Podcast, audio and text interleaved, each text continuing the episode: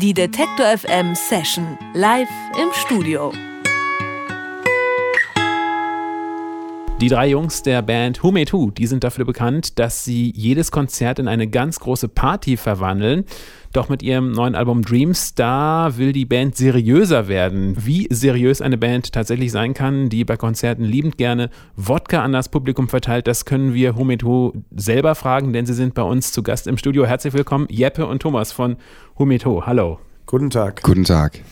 You've stated that your intent of your new album was to grow up and to become more serious as musicians. Did it work out? Are you serious now?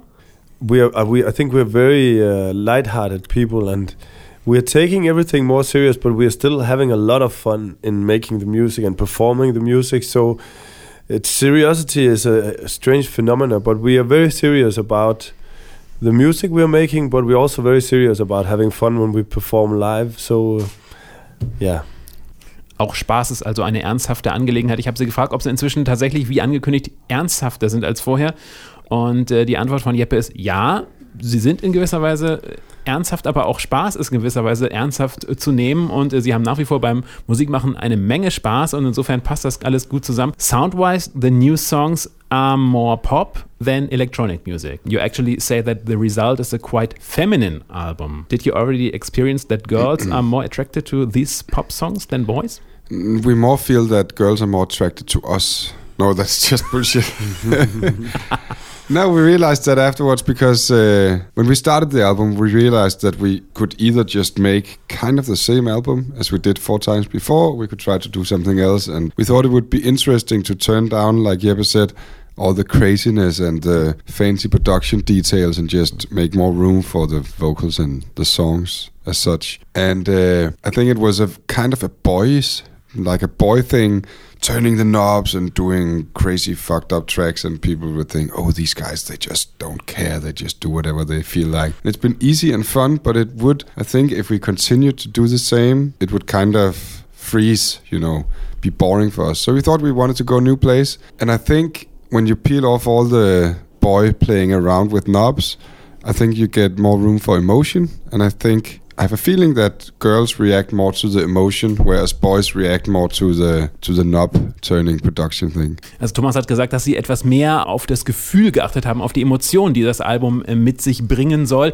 Früher haben sie da eher so, er nannte das äh, Boy Things, also Jungsgeschichten gemacht, so Kleinigkeiten, so verspielte Sachen, Details, zum Beispiel am Mischpult noch dieses und jene aufgedreht, also verspielte Sachen nenne ich das einfach mal. Da auf dieses Kleinteilige haben sie jetzt ein bisschen weniger geachtet und äh, haben sich gesagt, das große Ganze ist entscheidend es kommt darauf an, auf die Emotionen, die rüberkommt. Und ähm, deswegen ist es möglicherweise dann auch etwas in Anführungszeichen femininer. Who Made Who zu Gast bei Detektor FM. Wir sprechen gleich weiter. Wir hören aber erstmal ein Stück äh, von der neuen Platte, das ihr hier im Studio jetzt einspielt. Was werden wir von euch hören? What will you gonna play us first? I think the first song we're gonna play is uh, our first single of the album. It's called The Morning. And the funny thing about this is that due to uh, 10 years ago, I had surgery in my voice, so I when I was singing, I needed always to sing very quiet, not to fuck up my voice. And now, ten years after, I re- I've decided that this time I'm gonna scream like a motherfucker in the studio. So me and Jeppe, we always sing very smooth, and in this particular song, we scream, and it's very fun to do it in these acoustic sessions because it's it gets very loud and rowdy somehow. The Morning, also die Single-Auskopplung, die schon draußen ist, die gibt es jetzt von Who Made Who zu hören und zwar mit voller Stimme, wie Thomas gerade eben voller Stimme. hat. Voller ja. Stimme und zwar Who Made Who jetzt bei Detector FM. Ein, zwei.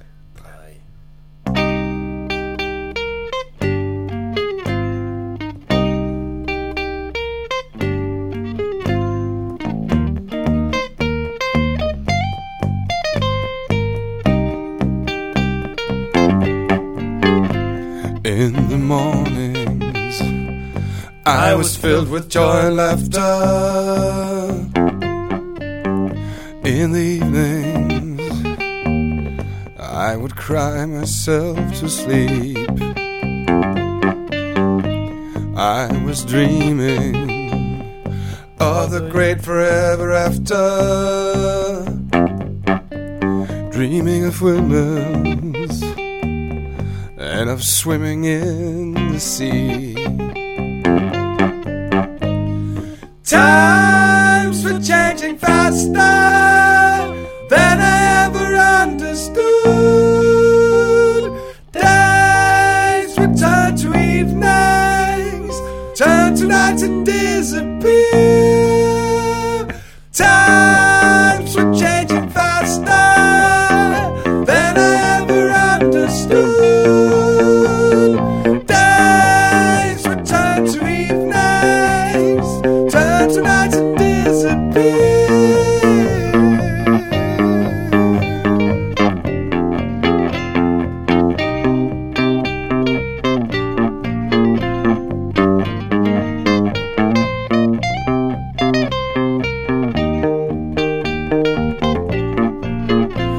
I was living mainly in the city.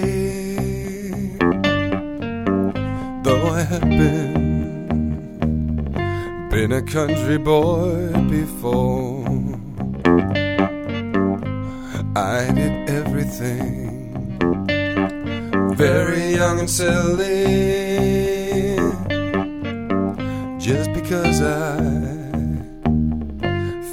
my life to be a bore.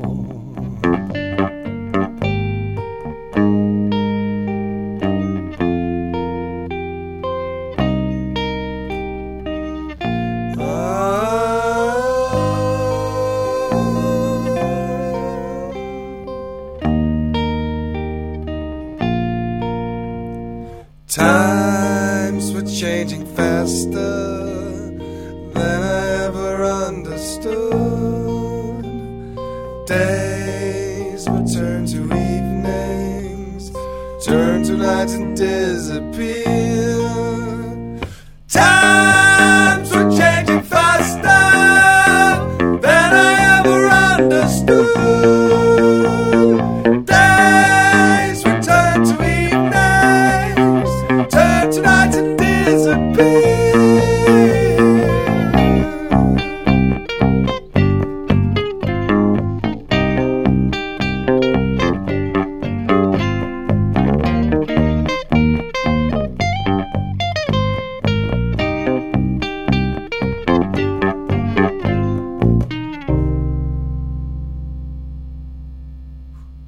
Hume 2 bei Detector FM im Studio mit The Morning.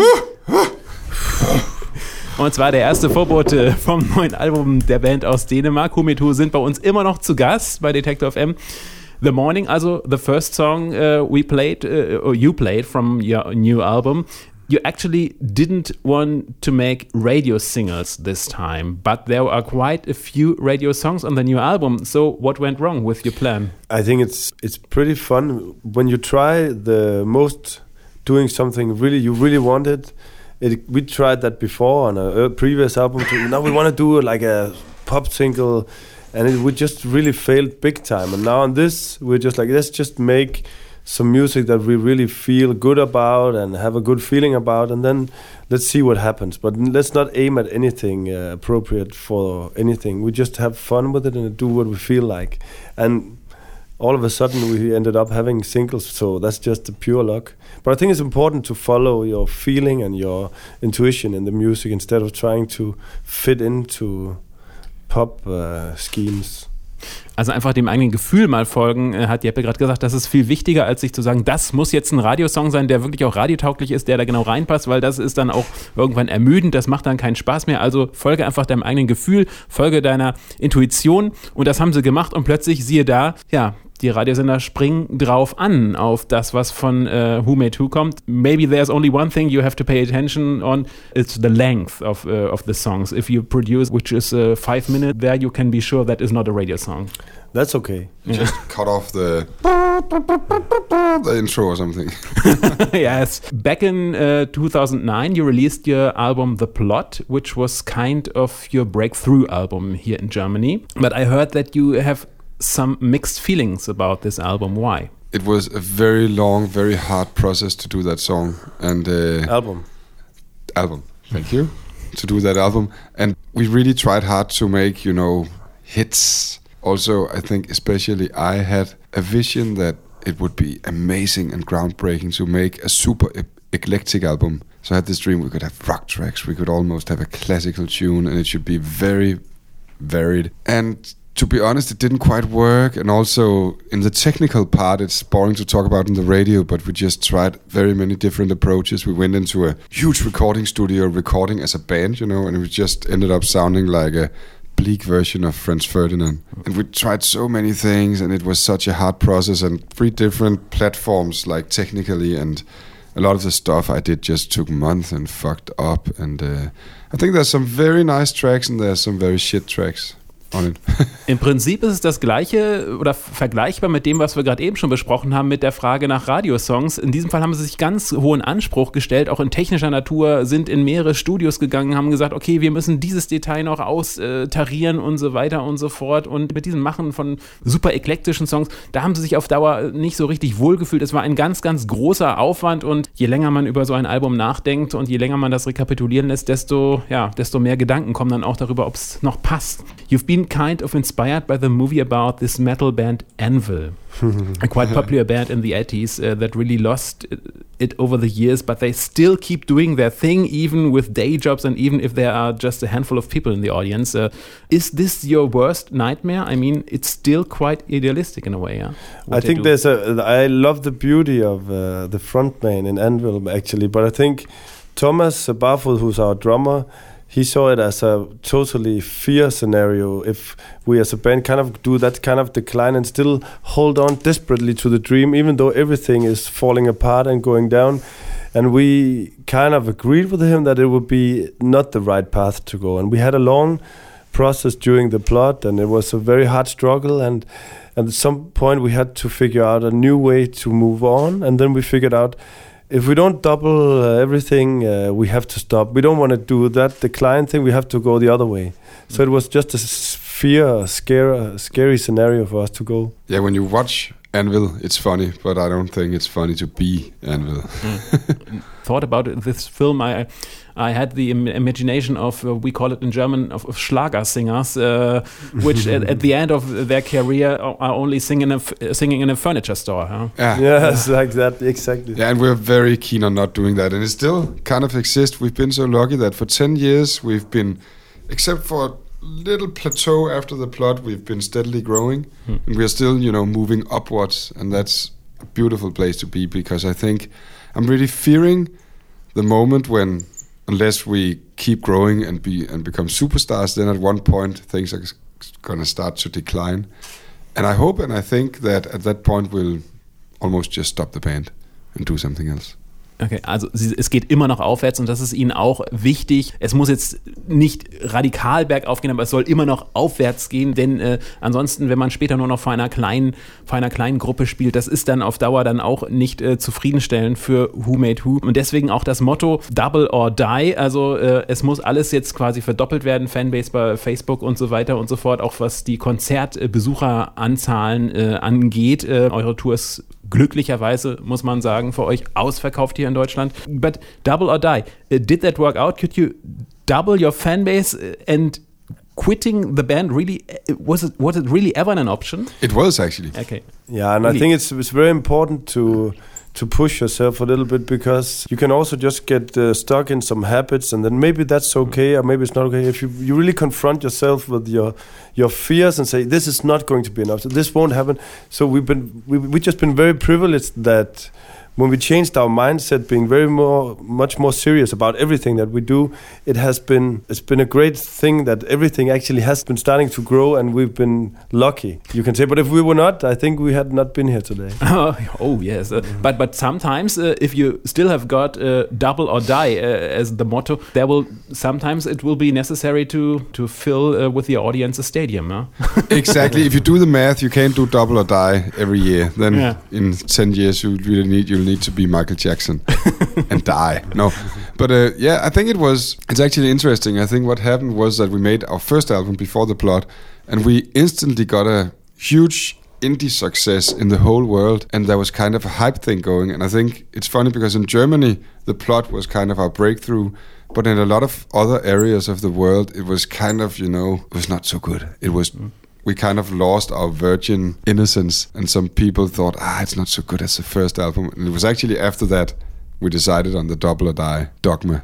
Also das auch noch, ähm, sagt Thomas, auch noch aus den ersten äh, Erfahrungen, auch nach dem ersten Album, was in einigen Teilen, auch hier speziell in Deutschland, so äh, durchaus gut angekommen ist, äh, auch so im Bereich, im Indie-Bereich. Aber insgesamt passte das dann nicht so und seitdem gibt es eigentlich das Motto für Humeto Double or Die. Es funktioniert glücklicherweise, mhm. muss man sagen, denn sonst wären sie hier nicht im Studio bei Detektor FM. Ich habe schon gesagt, eure Deutschlandkonzerte sind ausverkauft. It's absolutely worked out for your German tour. All oh, five yes. shows are sold out.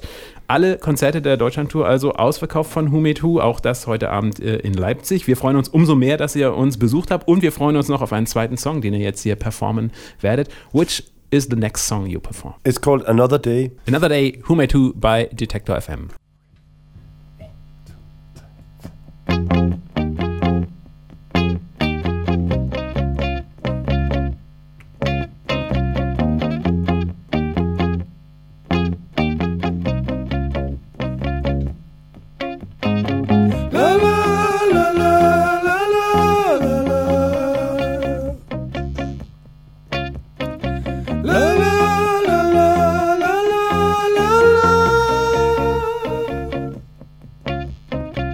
Now she believes in miracles, in everything that's beautiful. The tragic and electrical. She brings me peace of mind. She cares for me She knows what I am dreaming of. Another day, a moment to remember, a quiet morning that sums up all my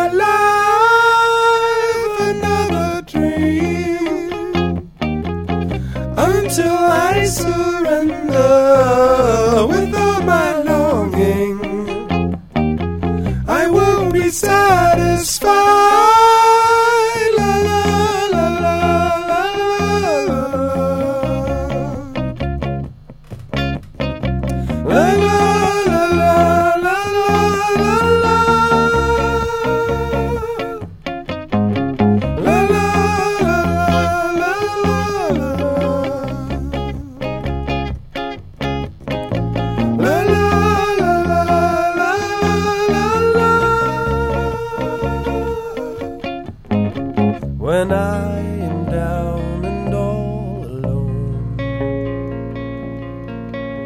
She'll call me on my telephone, remind me of the hollow bones that I have left behind. She'll whisper softly in my ear and tell me what I wanna hear. We'll burn up in the atmosphere.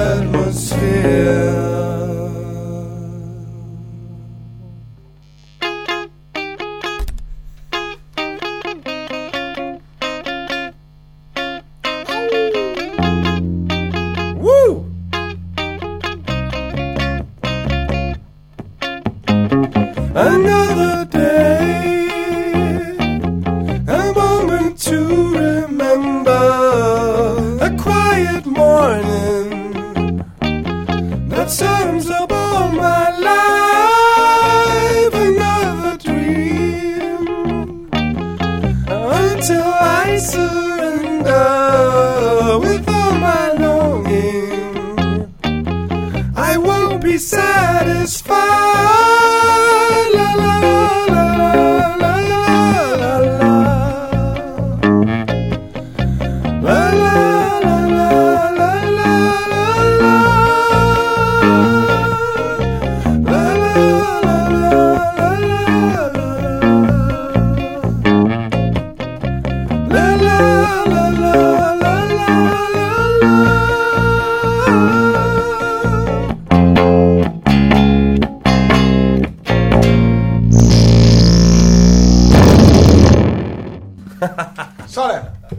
Who Me To Another Day performed by Detektor FM. Und heute Abend gibt es sie in Leipzig zu sehen. Allerdings Konzert, ich habe es schon gesagt, ausverkauft. Dankeschön für den Besuch. Thank you for being here, for coming and have a brilliant show tonight. Thank And- you and for having us. Thank you for letting us brag in your radio. Die Detektor FM Session live im Studio.